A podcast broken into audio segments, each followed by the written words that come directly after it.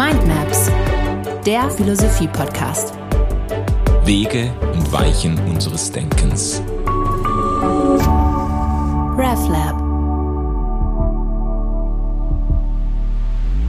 Herzlich willkommen, ihr Lieben, zu einer neuen Folge von Mindmaps. Wir haben einen äh, ziemlich weiten Weg schon hinter uns, sind eingestiegen mit der mittelalterlichen Philosophie, mit der Philosophie des Mittelalters, mit Anselm und Thomas, haben uns dann mit René Descartes an der Schwelle zur Neuzeit beschäftigt und heute, ähm, heute kommt ein Denker an die Reihe, der auch an die Schwelle zur Neuzeit oder an die durchbrechende äh, Neuzeit gehört. Ähm, Blaise. Korrektur, das ist schon Neuzeit. Das ist schon Neuzeit. Das ist Neuzeit. Ja, also du würdest sagen, Descartes war noch so an, an einer Scharnierstelle mhm. und jetzt sind wir nämlich bei Blaise Pascal. Äh, der ist jetzt äh, in der Neuzeit angekommen. Da sind wir, absolut. Ja. Ja. ja, Peter, ich wollte aber eigentlich anders einsteigen, nämlich mit einem Rückblick auf meine Kindheitslektüre. Ähm, äh, ähm, so äh, erinnere ich mich mit äh, im Kindergarten oder dann äh, in Primarschulalter, wenn man anfängt, die ersten Büchlein zu lesen und so zuerst noch stark bebildert mit wenig Text und dann irgendwann reicht's auch für Pipi Langstrumpf oder für TKKG dann in meinen äh, in meinen frühen Jugendjahren ähm, äh, absolute äh, Hochkultur. Äh, ich weiß nicht genau, was du dir so gegeben hast in der Zeit. Heidegger seinerzeit. Heidegger seinerzeit, ja, das glaube ich dir jetzt irgendwie nicht. Aber wir haben uns, wir haben es heute mit einer Person zu tun, mit einem Mann, den man wahrscheinlich mit Fug und Recht als Wunderkind bezeichnen kann und der sich in jungen Jahren ähm, mit Dingen und mit Lektüre auseinandergesetzt und befasst hat, die uns beiden wahrscheinlich doch ziemlich fremd gewesen wäre in dem. Absolut. Kannst du uns mal mitnehmen in dieses ähm, bewegte, eigentlich sehr kurze und aber bewegte Leben von Blaise Pascal in sein Werk, das sich weit erstreckt auf ganz viele Disziplinen. Und dann versuchen wir so ein bisschen, hm, wir versuchen ein bisschen zu sehen, wofür dieser Mann gestanden hat, ohne den Anspruch, ihn jetzt irgendwie vollumfänglich einfangen zu können. Das ist bei ihm ganz besonders schwer. Ja, ich denke, es ist gar nicht möglich. Also äh, das wäre ein wichtiger Effekt äh, unseres Gesprächs nachher auch, dass wir erkennen, wie unglaublich vielfältig diese Persönlichkeit gewesen ist, in der sich sehr, sehr viel bündelt und von der bis heute auch sehr viel ausgeht. Also wir reden von Blaise Pascal, nur 27 Jahre jünger als Descartes. Descartes 1596 geboren mhm. und er hier 1623 und äh, lebt bis 1662, also kein langes Leben, auch nur äh, knapp 40 Jahre alt geworden. Geboren in ein äh, adelige, hochstehende äh, französische Familie hinein. Der Vater, der Vater hat eine hohe Verwaltungsposition inne, ist auch immer wieder in äh, politische äh, Angelegenheiten äh, verwickelt, muss teilweise sogar auch ausweichen aus Paris äh, in, auf das Land, damit er dort dem äh, Zorn der Mächtigen entkommen kann. Ähm, du hast eine, eine äh, Sache ja schon angesprochen, die absolut kennzeichnend ist für Pascal er gilt sehr, sehr früh als Wunderkind. Da, wo wir vielleicht noch mit Legos gespielt haben, äh, wenn es hochkommt und äh, mit Metallbaukästen, da saß, lag er auf dem Teppich und hat mit Stift und Papier die ersten 32 äh, Grundsätze der euklidischen Geometrie äh, rekonstruiert, ohne Hilfe, äh, ohne ein, ein Lehrbuch, sondern einfach so aus dem eigenen Geist heraus. Das ähm, war mir zwar im Kindergarten auch sehr wichtig. Also ja, diese sehr freudig. Ja, das ist jetzt doch schon eine gewisse äh, Flughöhe, die wir hier erreichen. Dann mit 16 Jahren äh, veröffentlicht er eine mit 16 eine äh, aufsehenerregende mathematische Arbeit über Kegelschnitte. Mit 17 Jahren, sein Vater ist ja hoher Verwaltungsbeamter und äh, muss, hat viele Rechenaufgaben, konstruiert er eine Rechenmaschine, die Pascaline. Und fünf Jahre später realisiert er sie. Er baut sie regelrecht und entwickelt sie dann immer weiter fort. Und ähm, das, das Tolle ist natürlich, damit wird auch schon etwas sichtbar in diesem Leben. Der Vater ist selber ähm, Wissenschaftler. Äh, er ist nicht nur Verwaltungsbeamter, sondern auch Naturwissenschaftler und in seinem Salon verkehren, verkehrt also die Crème de la Crème. Und er nimmt den jungen äh, Sohn von vornherein damit hinein. Der kriegt also natürlich auch die entscheidenden Impulse, aber er fällt in diesem Kreis auch sehr früh schon auf. Ja, ja. Also intellektuell, äh, intellektuelle Oberschicht, wo er aufwachsen darf. Absolut, ja. Ein hungriger Geist, der auch zu, äh, der auch äh, reichlich genährt wird. Das kann man so sagen. Ja, ja. ja. Ähm, aber das ist eben auch nur eine Facette. Ich habe das jetzt einfach übergangen, aber es ist natürlich genauso wichtig. Er verliert mit drei Jahren die Mutter. Und der, der Vater zieht nach Paris um seinem Sohn eine angemessene Bildung äh, dann trotzdem geben zu können. Ähm, also da, da, spürt man auch wieder die Bedeutung des Elternhauses. Mhm. Äh, aber das ist natürlich ein Trauma.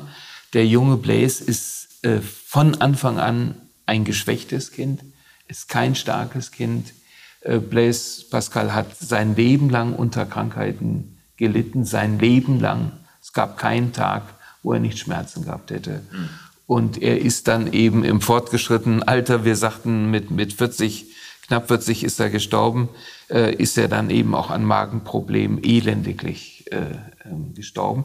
Also das ist so eine zweite Dimension, die man sich deutlich machen muss, wenn man dann später verstehen will, warum hat er so viel über Existenzprobleme nachgedacht. Ja?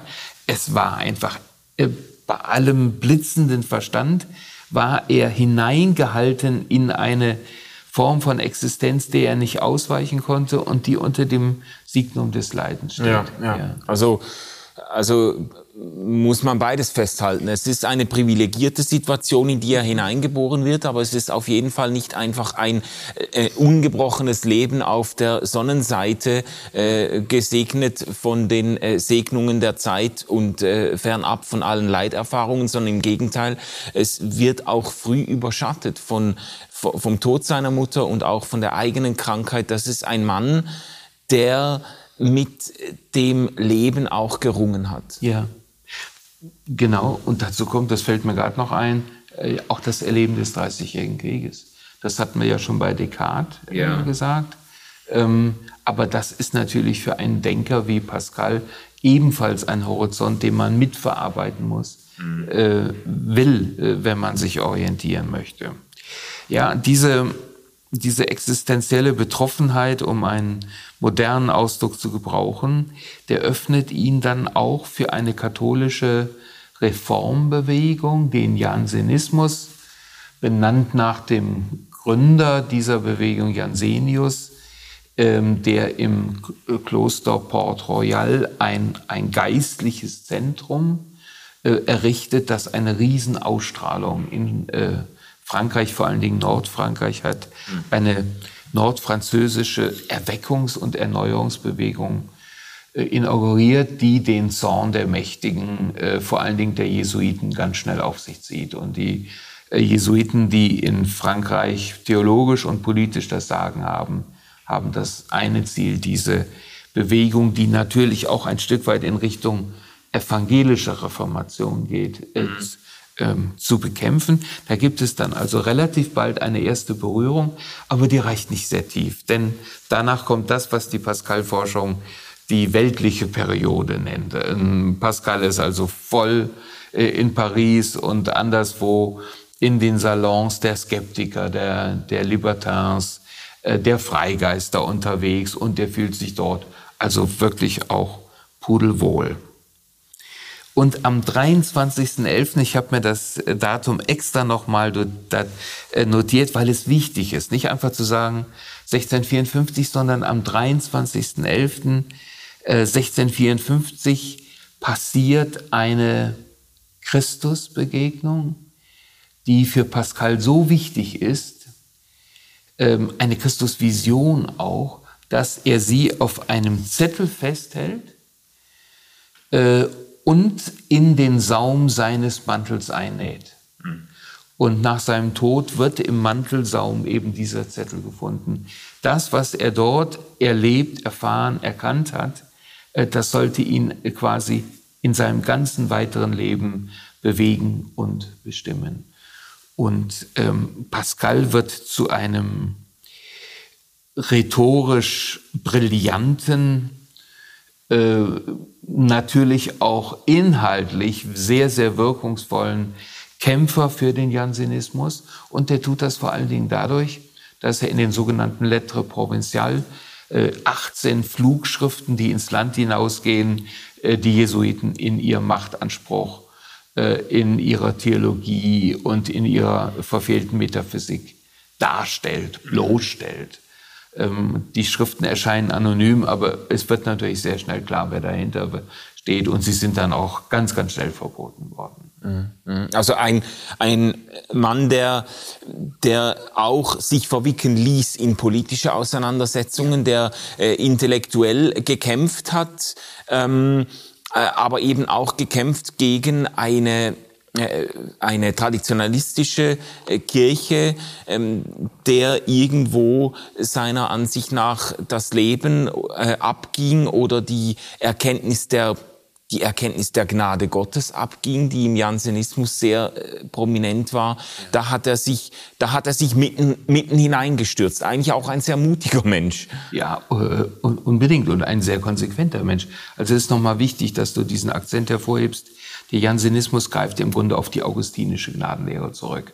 Das ist also ein paralleler Vorgang zu dem, was wir in Luthers Reformationsanliegen finden. Ja. Mhm. Und ähm, wir haben hier ähm, in Frankreich, auch das haben wir ja schon mal betont, noch ein Stück Mittelalter vor uns. Also die Identität und tiefste Verflochtenheit von kirchlicher und weltlicher Macht. Ähm, der Wunsch eben auch der Kirche, politisch den stärksten Einfluss zu haben. Und die Jesuiten waren die bestimmende, beherrschende Macht. Und das wurde eben durch diese neue Form von Theologie äh, Spiritualität in Frage gestellt. Und äh, Pascal stellt sich in den Dienst dieser von ihm für absolut notwendig gehaltenen Erneuerungsbewegung und riskiert dabei sein Leben. Also wenn er jetzt 1656 stirbt, er ähm, aufgrund von Krankheit, aber wenn ihn das nicht erwischt hätte, hätten ihn äh, wenig später die äh, Jesuiten erwischt. Hm. In der großen Jansenistenverfolgung dieser Jahre. Diese Erneuerungsbewegung wurde quasi mit Mitteln der Gewalt dann auszurotten versucht. Ja, richtig, genau so ist es. Ja. ja. Was, was ich faszinierend finde, du hast jetzt dieses Erweckungserlebnis oder diese Christusvision genannt. Du hast jetzt äh, extra noch nicht gesagt, was auf dem Zettel stand, der in seinen Saum eingenäht war. Da kommen wir dann noch darauf zurück. Aber interessant finde ich jetzt eine gewisse Parallele oder eben nicht Parallele zum Leben des Thomas, das wir auch äh, besprochen haben haben, weil, weil Thomas ja dann aufgrund einer Christusvision oder einer Herrlichkeitserscheinung irgendwann ähm, äh, oder sehr abrupt gesagt hat, so jetzt, das war's, ich schreibe nichts mehr. Also das hat quasi seine Produktivität unterbunden, ja. weil er gesagt hat, ich kann mit meinen Schreibereien und Kritzeleien das nie einholen, was mir, was mir da erschienen ist. Und das war für ihn Grund, mit dem Schreiben aufzuhören.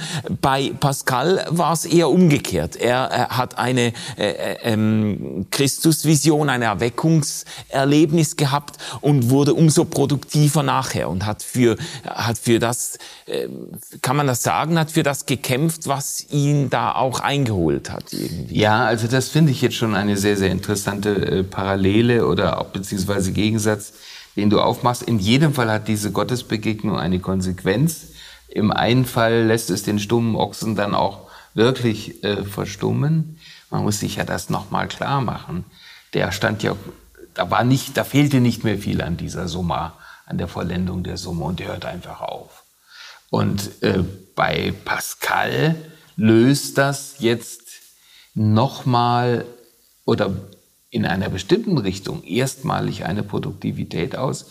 Er wird zu einem der wichtigsten Apologeten des christlichen Glaubens mhm. in der Neuzeit. Vielleicht darf man sagen, in der gesamten Geschichte des Christentums. Er beginnt äh, dann im Jahr 1656 mit der Sammlung von Aufzeichnungen. Also wir wissen, er hatte einen, einen Plan auch zugrunde gelegt, wie etwa diese Apologetik des christlichen Glaubens, die normalerweise läuft unter Pensées, also Gedanken einfach, ähm, eine, eine relativ gedankenlose noch äh, Firmierung für dieses Konzept. Aber es ist anakolut geblieben, es ist nicht fertig geworden, es ist auch nicht geordnet gewesen. Nach seinem Tod findet man 800 Blätter vor. Ein Teil geordnet, äh, der größere Teil nicht geordnet. Und man hat dann immer wieder auch versucht zu überlegen, in welche Reihenfolge hätte ähm, Pascal sie denn selber äh, gebracht. Und das, ähm, dieser Versuch ist eine sehr dankbare Angelegenheit für die Pascal-Forschung. Ich habe zu Hause äh, sieben verschiedene Ausgaben der Pensée stehen und äh, alle versuchen eben einen eigenen Ansatz auch zu realisieren. Was ich damit sagen will, es ist ein ungeheures Unternehmen. Er hat sehr viel Material produziert, ähm, aber das Ganze ist eben dann auch leider nicht fertig geworden. Aber es eignet sich ganz ausgezeichnet äh, zum Zitieren, auch heute. Also wir finden ja Pascal-Aussagen äh, ganz viel auch auf Karten und Kinder, äh, Kalendersprüchen und so weiter mhm. und so weiter. Mhm. Ja. Es geht um eine Apologetik des äh, christlichen Glaubens aus der Mitte der Gotteserfahrung selber heraus. Äh, ähm, es geht um im Grunde um ein sehr modernes Dokument. Ich will es an einer Stelle deutlich machen. In der mittelalterlichen Philosophie, auch bei Descartes, haben wir noch im Grunde ein, ein Kosmosdenken. Wir haben ein Ordnungsdenken. Ich kann im Grunde die Welt rekonstruieren, rational. Mhm. Und Pascal, das sind vielleicht auch mit die, die dollsten äh, Passagen in dem Ganzen. Pascal geht hin und sagt, nein, wir können eigentlich die Frage gar nicht mehr beantworten, wer der Mensch ist. Wenn wir genau hinschauen, dann, dann nehmen wir uns hier auf dieser Erde ja wahr als ein ganz kleines Teil inmitten all dieses, äh, inmitten dieser großen, äh, dieses Planeten. Und wir wissen, dass wir nur dass wir nur Einzelne sind, dass wir, dass wir sterblich sind und so weiter. Und dann nehmen wir diesen Planeten wahr und sehen das Sonnensystem. Und dann wissen wir, dieses Sonnensystem ist selber ja Teil wieder auch einer, ähm, einer, einer größeren Einheit. Und darüber liegt das Universum und das ist absolute Unendlichkeit. Also nach oben Unendlichkeit und dann geht in die andere Richtung. Äh, und sagt, ja, wer sind wir denn jetzt im Blick auf das Kleine? Dann redet er von den Milben, äh, den damals bekannten kleinsten Lebewesen und sagt, aber die kann ich ja auch immer weiter noch auseinandernehmen. Auch äh, bei den Atomen gibt es noch Bausteine, aus denen die zusammengesetzt sind. Und zwischendrin, zwischen diesen beiden Unendlichkeiten der Mensch. Mhm. Also der Kosmos zerbricht, aber diese Existenzerfahrung, die wird bestimmend. Das die die Frage ja erst auslöst, wer bin ich denn zwischen diesen beiden Unendlichkeiten? Mhm. Ähm, und äh, er verbindet das dann mit seiner Christuserfahrung. Ähm, er erfährt, dass die Beziehung zu Gott der Anker ist, der ihn zu einer solchen offenen Existenz äh, befähigt, der ihn am Leben ähm, letzten Endes hält und ein zentraler Satz äh, ist dann eben auch, oder eine zentrale Überschrift, Elend des Menschen ohne Gott, Glück und Herrlichkeit des Menschen mit Gott. Ja. Also auf diesen Nenner lässt es sich letzten Endes bringen, aber er dis diskutiert das in allen möglichen Hinsichten dann auch mhm. durch. Mhm. Also e-, eine sehr stark theologische ja. Formatierung auch der, der Gedanken, äh, der Philosophie. Ähm, was äh, kannst du vielleicht noch etwas deutlicher machen, was Pascal den Ruf des Vordenkers des Existenzialismus eingebracht hat. Was ist jetzt daran? Du hast schon, äh, du hast schon äh, im Blick auf die leidvolle Lebensgeschichte auch davon gesprochen, dass er immer wieder auch durch durch seine Biografie quasi auf die ganz existenziellen Fragen geworfen wurde. Ähm, was genau ist an seiner Philosophie existenzialistisch oder wie, wie würdest du das klären? Ja, ähm, das Ausgehen von der Existenz. Also ähm, das Ausgehen nicht bei Descartes, wie bei Descartes von der Ratio als einem abstrakten Vermögen, ja. das ich unterstelle, die Konzentration auf den Intellekt, aristotelisch oder platonisch oder wie auch immer, sondern das Ausgehen vom Schmerz. Ja, und äh, das kann ich hier an der Stelle auch noch einfügen. Pascal besorgt sich und macht sich ein Stachelgürtel aus Eisen und legt sich den um, als wenn er nicht genügend Schmerzen gehabt hätte. Ähm, nach, nach seiner Bekehrungserfahrung. Ähm, das führt natürlich dann auch zu entsprechenden Blutungen und so weiter und so weiter, weil er nicht vergessen möchte, wie diese Welt beschaffen ist, weil er theoretisch um das Elend des Menschen weiß, weil er aber auch die Sorge sieht, dass man immer wieder ja auch bestrebt ist, dieses Elend äh, zu übersehen bei sich oder auch bei anderen. Und er möchte äh, ständig eben auch daran erinnert werden. Also das ist ein Denken aus der Not der Existenz heraus. Eigene Verlusterfahrung, 30-jähriger Krieg, die, das unsägliche Leid, das dieser Krieg über Mitteleuropa und auch eben über Frankreich und so weiter gebracht hat. Das ist, das will er nicht vergessen, sondern er will das eben auch mit Gott letzten Endes zusammendenken. Und er will, er kann seine Existenz selber dann auch nur begreifen, wenn er sie versucht von Gott her zu verstehen. Ja. Vielleicht ist das der Punkt, wo du den Hasen aus dem Hut zaubern beziehungsweise den Zettel aus dem Saum lösen könntest und, äh, und erzählen könntest, was denn auf diesem denkwürdigen ähm, äh, Zettel stand, den er sich äh, in sein Gewand einnähen ließ. Ja, es ist ein längerer Text. Ähm, da steht dann oben drüber Abend des 23.11. Äh, im Jahr des Herrn 1654 Feuer, Feuer, Feuer, Nacht, Nacht. Also da wird dann eben auch versucht, die Atmosphäre, modern gesprochen, einzufangen. Mhm. Und der zentrale Satz, auf den eigentlich alles ankommt, der, äh, ähm, also dann wird auch immer wieder Gott, Gott, Gott, Anbetung des Vaters und so weiter. Also das, was er empfindet in dieser Situation. Und der zentrale Satz lautet dann, ähm, Gott Abrahams, Gott Isaaks, Gott Jakobs, nicht der Gott der Philosophen. Ähm, unglaublich spannend. Er meint natürlich den Vater Jesu Christi, der wird ja auch erwähnt. Ja. Es gibt dann auch trinitarische Aussagen auf diesem Zettel. Aber er greift zurück auf die erzählende Theologie des Alten Testamentes. Mhm. Da ist der Gott Abrahams, Abraham, der bestimmte Erfahrungen mit einem Gott gemacht hat. Ja. Und dann stellt sich raus, der Gott von Isaak, der ist dieser Gott Abrahams. Und der Gott von Jakob ist der Gott von Isaac und von Abraham. Und dann sammelt man die Geschichten von den Erfahrungen, die man mit diesem Gott gemacht hat. Mhm. Erzählende Theologie. Und das ist natürlich im Gegensatz zu der metaphysischen Theologie, zu der abstrakten Theologie, die wir in der Scholastik finden, die wir bei Thomas finden, auch bei Anselm letzten Endes noch in seinem ontologischen Gottesbeweis. Der Gegensatz könnte gar nicht größer genannt werden. Hier haben wir einen existenziellen Gott, einen Gott, der im Leben von Menschen eine Rolle spielt. Und ich mit meinem Leben äh, setze im Grunde die Geschichte dieses Gottes mit uns Menschen fort. Mhm. Das ist die Botschaft.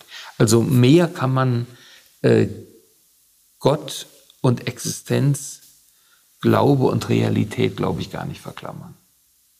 Und darin ist er dann auch der Begründer eines christlichen Existenzialismus geworden. Ja. ja. Gott Abrahams, Isaaks und Jakobs, nicht der nicht der Philosophen und Gelehrten. Also ähm, das, er tut hier einen sehr scharfen, macht hier einen sehr scharfen Gegensatz auf. Richtig, genau. Ähm, äh, grenzt sich ab davon, auch wenn er ja selber, äh, ich meine, sein, äh, du, du, hast das jetzt noch nicht so ausgeführt, ähm, äh, weil wir uns ja auch auf philosophische Schriften konzentrieren, aber sein Werk greift ja weit aus und er hat ja durchaus auch sehr ähm, systematisch argumentierende äh, ähm, äh, philosophische Abhandlungen geschrieben, auch andere, auch mathematische natürlich und so. Ähm, Also es ist jetzt nicht eine Absage an äh, rationale Argumentation oder so, Nein. wenn er sich auf den Gott der, der Bibel oder auf den äh, Gott der Geschichten beruft. Es, äh, ähm, wo, wo ist der, kannst du den springenden Punkt nochmal deutlich machen? Was, äh, wovon grenzt er sich ab? Es war ein blitzgescheiter Kopf und äh, das, er wäre der Letzte, der sich jetzt gegen Rationalität als solche äh, wenden würde. Aber er sagt sehr deutlich, ähm, wörtlich, äh, dass die metaphysische Spekulation über Gott nicht der Ort ist, wo man Gott finden kann. Jetzt kann man natürlich fragen, sondern wo?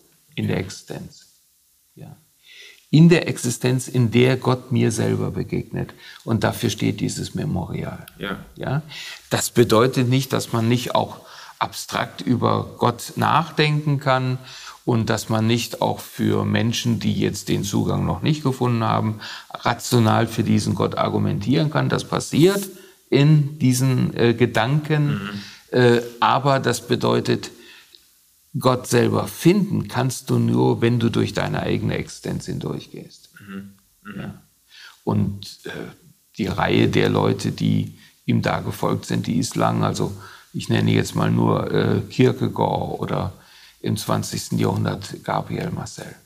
Mhm. Ja. Mhm.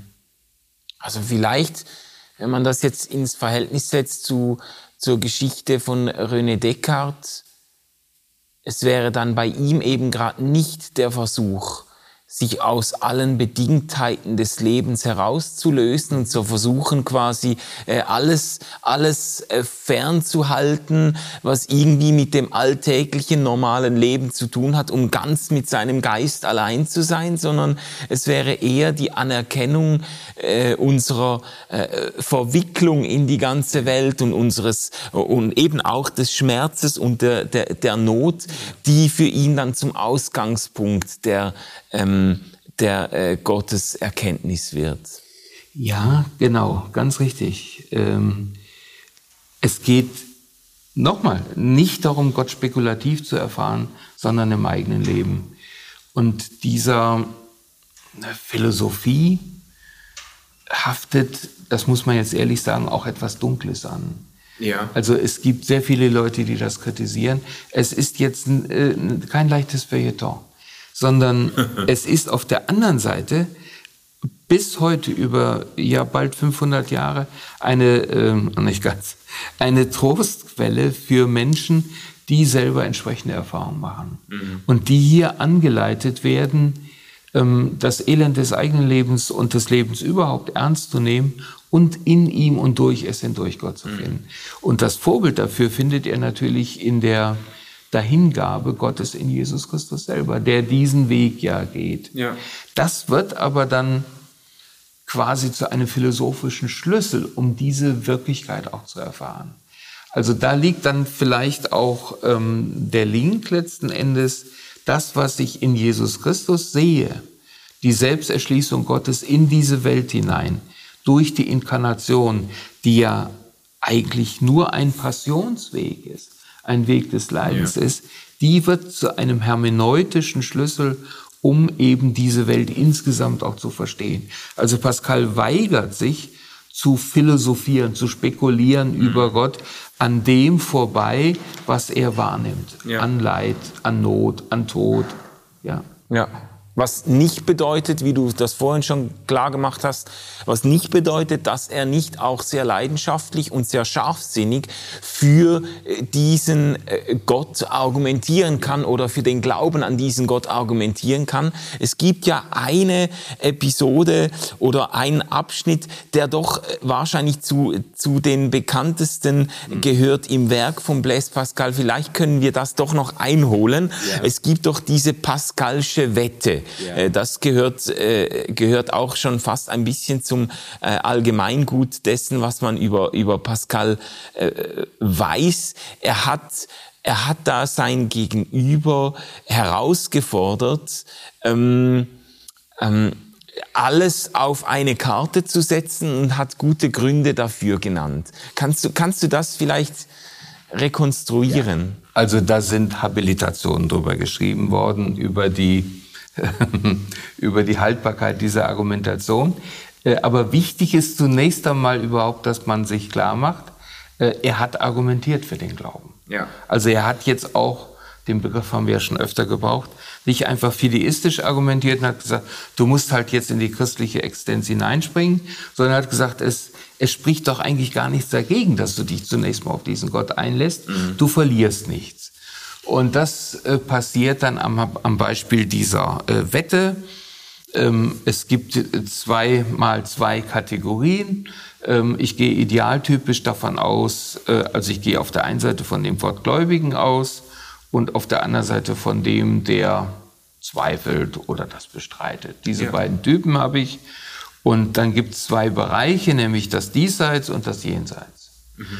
Und ähm, das Beweisziel ist im Grunde zu sagen, du hast keine Nachteile, wenn du dich einfach mal als Glaubender verhältst und dich auf den christlichen Glauben einlässt. Denn, also du bist, wenn du hier glaubst und du wachst dann im Jenseits auf und, und äh, bist im Himmel, hast du keinen Nachteil. Wenn es, äh, wenn du hier, wenn du glaubst und es gibt kein Jenseits, sondern nur das Diesseits, mhm. hast du auch keinen Nachteil. Denn der christliche Glaube ist eine äh, Religion der Nächstenliebe und äh, hilft dir eigentlich zum Leben. So, jetzt gehen wir den Atheisten durch. Äh, wenn, du, wenn du nicht an Gott glaubst und du lebst dieses, dieses atheistische Konzept nur im Diesseits, passiert dir sowieso nichts. Wenn es nur das Diesseits gibt. Ja. ja? Äh, wenn du aber, und das ist nämlich jetzt interessant, nicht an Gott glaubst und es gibt doch ein Jenseits, dann hast du einen Nachteil weil du nämlich diesen Umstand nicht mit einkalkuliert hast. Also wenn ich jetzt die beiden Möglichkeiten, Christ zu sein, an Gott zu glauben, nicht Christ zu sein, die Existenz Gottes nicht anzunehmen, äh, durchspiele, dann ergibt sich ein logischer Vorteil äh, für die christliche Position. Ja. Also, und da würde er sagen, wenn du jetzt wirklich vernünftig bist, dann musst du diese äh, aus der Statistik letzten Endes hergeleitete Herangehensweise ernst nehmen und wenn du wirklich vernünftig bist, solltest du dann ähm, Christ werden, weil da liegen die Chancen größer, dass ja. du gut fährst. Ich, ich fand das faszinierend, das jetzt im, äh, im Original nochmal nachzulesen, weil ich jetzt, bis jetzt immer nur so abgekürzte Populärformen mitgekriegt habe. Und mir ist da doch noch einiges dann aufgefallen. Also zum einen, wie das, wie das schon deutlich wurde, er, er argumentiert eigentlich so wahrscheinlichkeitstheoretisch quasi für ähm, den Gottesglauben und sagt, damit hast du einfach die besseren Karten. Und eine ganz entscheidende Überlegung bei ihm ist der Gegensatz zwischen dem endlichen Leben im Diesseits und dem unendlichen Leben im Jenseits. Also äh, äh, äh, die ganze, also das Pendel schlägt eigentlich vor allem aus dem Grund ähm, auf die Seite des Gottesglaubens aus, weil man eben ein endliches Leben quasi verrechnen muss gegen die Möglichkeit einer, eines unendlichen seli, äh, seligen ähm, äh, Jenseits. Ja. Und, und er sagt, wenn man das einrechnet, die Unendlichkeit, quasi so viele, so viele Leben wie nur denkbar sind, unendlich viele Leben im Jenseits. Mhm viele gute, selige Leben im Jenseits. Wenn man das verrechnet gegen ein Leben im Diesseits, ähm, ähm, dann muss man dieser äh, Un Möglichkeit unendlicher Leben im Jenseits, muss man eigentlich den äh, Vorzug geben oder darauf die Karten, äh, die Karten setzen. Ähm, äh, das, äh, was, hast du einen Einspruch? Nein, ähm, es ist aber mindestens genauso wichtig, dass derjenige, der nicht an Gott glaubt und dann im Jenseits aufwacht, ja.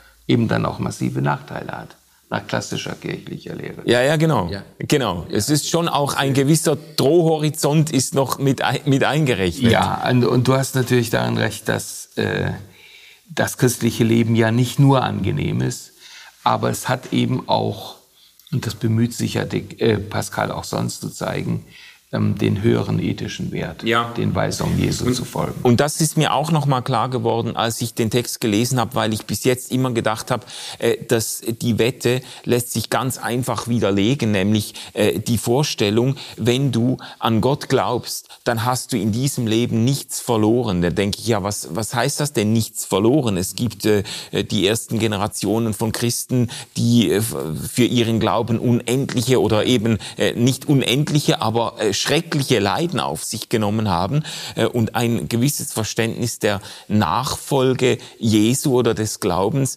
äh, äh, bedeutet eben nicht, dass man überhaupt nichts zu verlieren hat, sondern dass man eigentlich doch eigentlich sehr viel verlieren kann. Aber für Pascal, das hat er in dem Text dann auch gezeigt, für ihn ist dann eben ein christliches Leben moralisch hochwertig und das lohnt sich quasi, äh, diese Werte zu leben oder dieses, dieses, ähm, diese Tugenden hochzuhalten, auch wenn man dafür einen Preis zahlt. Ja. Das, ähm, Wobei, er redet ja zu Zeitgenossen und die mussten das ja eigentlich eher nicht fürchten. Ne? Ja. ja.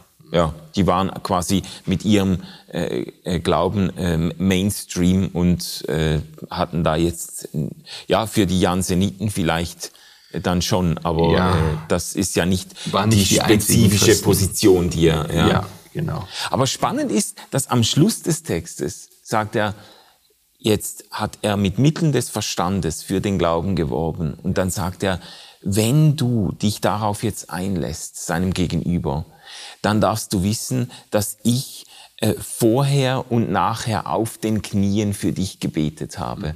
Also auch seine, seine Argumentation, seine rationale Argumentation für den Glauben ist für ihn nochmal eingebettet in diese Frömmigkeit oder in diesen Gottesglauben, äh, in, in dieses äh, herzliche Gebet auf den Knien für sein Gegenüber. Das fand ich noch faszinierend. Es ist auch wieder nicht ein Versuch, Leute mit Mitteln äh, Gedank von Gedankenoperationen oder rationalen Argumenten quasi zum Glauben zu zwingen. Ihm war klar, ähm, dass es dazu äh, noch etwas anderem bedarf. Ja, unbedingt. Es erinnert ein bisschen an Anselm, nicht wahr? Ähm, der ja in Postlogion auch das Gebet voranschickt. Mhm. Ja. Mhm. Um Einsicht. Ähm, es, ist, es ist tatsächlich ein, ein Versuch, mit den Mitteln des Verstandes jemanden zu öffnen für diese Dimension. Aber es hat nichts Zwingendes an sich. Es ist eine Einladung und es bedeutet in der Sache, du musst deinen Verstand nicht abgeben, wenn du ähm, dich dem Glauben nähern ja. willst. Ja. Ähm, es gibt gute Gründe. Wobei noch einmal, man kann dann äh, auch die wahrscheinlichkeitstheoretischen Grundlagen dieser Sache noch einmal kritisch diskutieren und so weiter. Aber der Ansatz als solche, die Idee, das finde ich ja. beispielhaft. Jetzt gibt es eine Menge, äh, die wir noch nicht abgedeckt haben, ganz viele ähm, äh, Richtungen, in die Pascal auch gedacht hat. Äh, wie, wie wollen wir auf die Schlussgerade gehen? Es gibt äh, noch spannende Ausführungen zu, zum Vakuum. Man wird es nicht denken, aber das hatte für ihn sogar, es hatte sogar eine äh, metaphysische Dimension in der damaligen Zeit da. es gibt auch die Rede von Pascal als dem Vordenker des kritischen Rationalismus. Das ist jetzt auch noch nicht deutlich geworden, inwiefern inwiefern er diesem Ruf gerecht wird. Äh, magst du da noch ein paar Takte zu sagen oder würdest du in eine andere Richtung gehen? Nein, das äh, würde jetzt sicherlich die Sache noch abrunden. Also man muss es jetzt einfach noch mal zusammenfassen. Pascal ist ein genialer Mathematiker bis heute. Pascalsches Dreieck trägt seinen Namen, ja. seine Erfindung. Ähm, Theorie der Kegelschnitte hatten wir. Er ist ein, ein genialer Wissenschaftstheoretiker dazu und, und nimmt Einsichten der Wissenschaftstheorie der ersten Hälfte des 20. Jahrhunderts glatt vorweg. Er ist ein genialer Physiker, das will ich jetzt gleich noch erläutern, ein Literat, ein Apologet, ein Theologe, ein Mann mit einer ungeheuer breiten Wirkung, deshalb fällt es uns ja auch so ein bisschen schwer, viel schwerer als bei Descartes, uns auf eine Sache zu fokussieren ja. und zu sagen, hier, das ist Blaise Pascal. Er ist all das zusammen. Und er ist auch Politiker. Du hast eben die Formulierung gebraucht, er lässt sich verwickeln. Ja? Mhm. Also sein Glaube treibt ihn auch in Konstellationen hinein, die durchaus sogar gefährlich sein ja. können. Ähm, in den mittleren Jahren hat äh, Pascal sich dann auch beteiligt an Untersuchungen über Luftdruck. Und Luftdruck und äh, Vakuum gehören aufs engste zusammen. Wir stehen hier tatsächlich noch einmal vor einem äh, theoretischen Versatzstück des Mittelalters. Also wir haben ja bei Thomas kennengelernt, dass die aristotelischen Schriften auch zur Natur, die naturphilosophischen Schriften, dass die rezipiert worden sind. Das war dann wirklich das Gelbe von Ei. Wir sind hier ein bisschen weiter inzwischen, einige Jahrhunderte. Äh, aber Aristoteles wirkt weiter. Ähm, wir haben hier immer noch Traditionsphilosophie vor uns und ähm, an den Universitäten war immer noch vorherrschend die sogenannte, die Lehre vom sogenannten Horror. Die Natur kennt kein Vakuum. Ähm, das war eine aristotelische Aussage, die man einfach als Traditionsaussage festgehalten hat. Ähm, und das heißt, es kann eigentlich in der Natur auch kein Vakuum entstehen. Mhm. Also Horror Vacui. Können, genau, die, die Furcht vor der Leere quasi. Furcht in der, der Natur Lehre, herrscht ja. eine, eine Furcht vor der Leere ja, vor. Richtig. Das Vakuum wird vermieden oder ist, ist gar nicht möglich. Ja, und es gab dann zeitgenössische Experimente. Es gibt ja immer Leute, die gegen den Stachel löcken. Äh, Torricelli etwa, äh, der mit Quecksilber als besonders schwerer Flüssigkeit Experimente durchgeführt hat. Und man kann sich das ja in etwa vorstellen, wenn das hier so, so ein Tubus ist mit, mit Quecksilber und wenn ich das dann um, der nicht ganz gefüllt ist mit Quecksilber und dann drehe ich das um, dann entsteht hier oben ein Vakuum. Ja? Und ähm, das wurde dann eben von zeitgenössischen äh, scholastischen Naturwissenschaftler, Philosophen, das kann man ja noch nicht so ganz trennen, mhm. äh, bestritten. Und es gibt einen sehr, sehr interessanten Briefwechsel von Pascal mit einem dieser Vertreter dieser Position, dass es in der Natur kein Vakuum geben könne, dem Pater Noel. Und da entwickelt Pascal Überzeugungen, die gehören zu den Grundeinsichten des kritischen Rationalismus. Ähm, der kritische Rationalismus sagt ja, ähm, wir brauchen auf der einen Seite äh, allgemeine Aussagen über alle f von x für alle Gegenstände einer bestimmten Art. Das ist Wissenschaft, dass wir Allaussagen riskieren. Mhm. Aber es muss eben auch die Möglichkeit geben, diese Allaussagen äh, zu kritisieren, also das sogenannte Falsifikationsprinzip. Und das passiert in dem Moment, äh, wo ich auch nur eine empirische Instanz beobachte, die die allgemeine Theorie in Frage stellt. Mhm. Also wo ich ein Phänomen dieser Theorie nicht zuordnen, einordnen kann. Und genau das ist die Argumentation im 17. Jahrhundert äh, von Pascal gegenüber diesem Pater Noel, dass er sagt, ich sehr freundlich, also unglaublich diplomatisch formuliert, war ja auch eine Riesenprovokation, sich mit diesen Leuten anzulegen. Aber dann sagt er, ich schätze deine Tradition. Und ich glaube ja auch, dass man über Jahrhunderte immer wieder diese Erfahrung gemacht hat, dass es keine Tradition gibt. Und zwar, der ist da sehr, sehr höflich. Man könnte das auch anders formulieren. Dass es kein, kein, kein, kein Vakuum, ah, kein Vakuum, kein gibt, Vakuum ja. gibt und so weiter. Und er sagte, aber wenn nur an einer Stelle und das ist jetzt das Entscheidende. Wenn nur an einer Stelle eine andere Beobachtung gemacht wird, dann bricht die diese allgemeine Theorie. Und er sagt dann auch, dann bricht er auch, dann bricht diese eine Beobachtung, die Formulierung dieser einen Beobachtung eben auch die Tradition. Und an dieser Stelle trennen sich dann Naturphilosophie und Naturwissenschaft. Ja. Ich habe auf der Basis von Empirie ja. das Recht, Naturphilosophie, Metaphysik.